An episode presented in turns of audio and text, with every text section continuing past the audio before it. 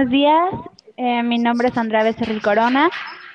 Yo soy Melissa Carolina Martínez Martínez.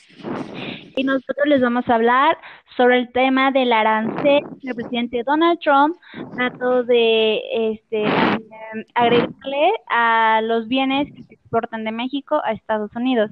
Meli, ¿tú qué opinas ah, este, sobre este tema?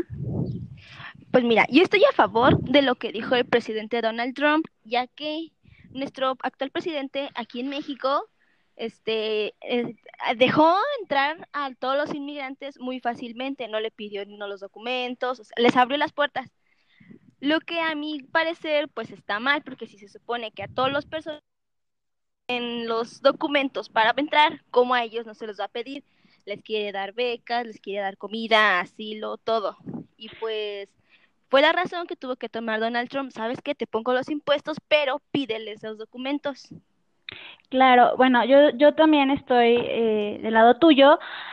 La verdad se me hizo muy buena idea de Donald Trump, este, como quizá mm, sí nos, nos va a venir a afectar muchísimo la economía de nuestro país, porque sabemos que nuestra economía no es una economía estable, debidamente que pues dependemos Uh, si no es al 100%, en un 80% de Estados Unidos, nuestra economía se basa realmente en, en, Estados Unidos, pues sí nos venía a afectar, pero fue bueno porque hizo que quizá nuestro presidente se pusiera las pilas en ese aspecto que es muy importante, la migración.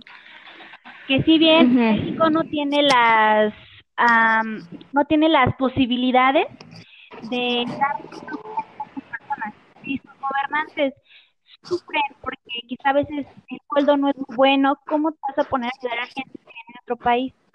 Primero preocúpate por tu gente y después preocúpate por la gente que venga a buscar refugio en tu país. Ahora bien, yo escuché en las noticias en la radio que en este tratado de, perdón, no tratado, este, en cuando una persona migra a otro país, en este caso hablamos de México y Estados Unidos, el primer país donde México puede llegar es Estados Unidos. Pero para poder llegar a Estados Unidos, México es el segundo país donde bien podrían tener las posibilidades de tener un modo honesto de vivir.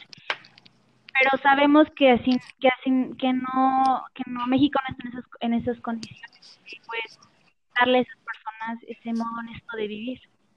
Vemos gente que está en las vías del tren y pues que les das tu dinero y pues es ilógico que puedan pasar a Estados Unidos. Una frontera que de verdad está muy bien está de nosotros, da pena decirlo, pero parece que, no sé, es la entrada a un mercadito, porque fácilmente puedes, puedes entrar sin problema. Esto sí está muy mal y creo que México se debería poner las miedo, más bien ponte a trabajar. Eso es lo que debería hacer el presidente. Es de mandar cartitas o de cosas, ponte a trabajar, porque es un tema muy importante y un tema que debería de ponerle, de prestarle toda la atención. ¿Qué opinas, Mel?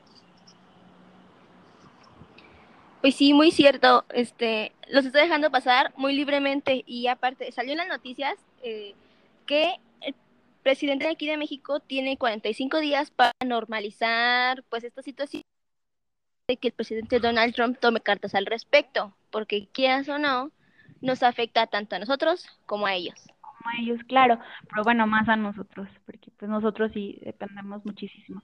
Ahora, yo vi en las noticias también que la condición de que de, de, que se suspendiera este lo del lo del arancel era con la condición de que México le comprara a Estados Unidos productos que aquí en México se pueden hacer, tal es el caso del maíz, para comprarle a nuestros paisanos en, el otro, en nuestro país. ¿Por qué? ¿Por qué? ¿Por qué hace eso? O sea, quizás sí es un modo de meterle como presión o como miedo, pero a mí la verdad me da mucha tristeza.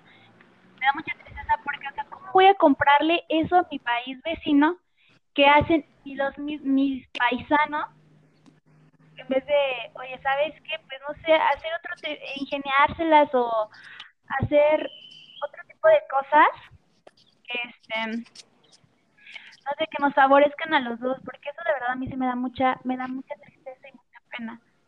¿Cómo le voy a comprar productos a mi país vecino de la gente?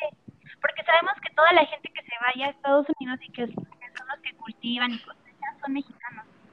Los estadounidenses pues, son los únicos son los que pagan. Los mexicanos a mí me da mucha tristeza, me da pena y ay, pues, muchísima pena.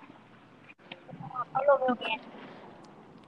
Es país, un país muy fuerte y también pues aquí, aquí se cosecha todo eso.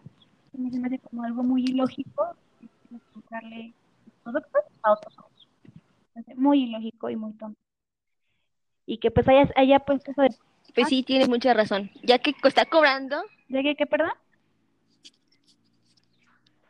Ah, te digo, ya que está cobrando el 25%, pero lo va a aumentar de 5 en 5. Entonces, esto sería que si yo exporto, por ejemplo, jitomates para allá, le voy a tener que pagar a él 5% para que me los compre y luego volvérselos a comprar a otro precio más alto. Ahí sería afectar la economía de nosotros y enriquecer la de ellos. Eso sí, eso está muy mal, yo lo veo muy mal. Aplaudo de verdad que hizo este presidente Donald Trump. Lo aplaudo porque eso es lo que hace falta en México. Una amenaza para que se de las pilas en cuanto a las en cuanto a la frontera. Pero lo que sí estoy muy decepcionada y, por Dios, presidente, ponte las pilas, es en que compres tus productos a otro país. Eso sí, no lo apruebo. sí, no, yo tampoco estoy de acuerdo con eso. Pero bueno, ¿cuál es tu conclusión? Pues concluimos con que el presidente de aquí de México tiene que ponerse mucho las pilas, ya que este señor puede volver a amenazar y ahora sí lo puede cumplir. Entonces tenemos que esperar una solución del presidente de México hacia lo que dijo Donald Trump. Claro, así es, debemos esperar. Este, este presidente que tenemos cumpla lo que dice y de verdad a toda la gente que no compartimos sus ideologías, la boca callada, que haga un buen trabajo, que aporte algo al país, en vez de quitar, que aporte, que ayude a levantarlo. Eso es lo único que se espera de su presidente y de todas las decisiones que éste tome. Bueno, esto es, to esto es todo. Gracias, Meli. Gracias a ti.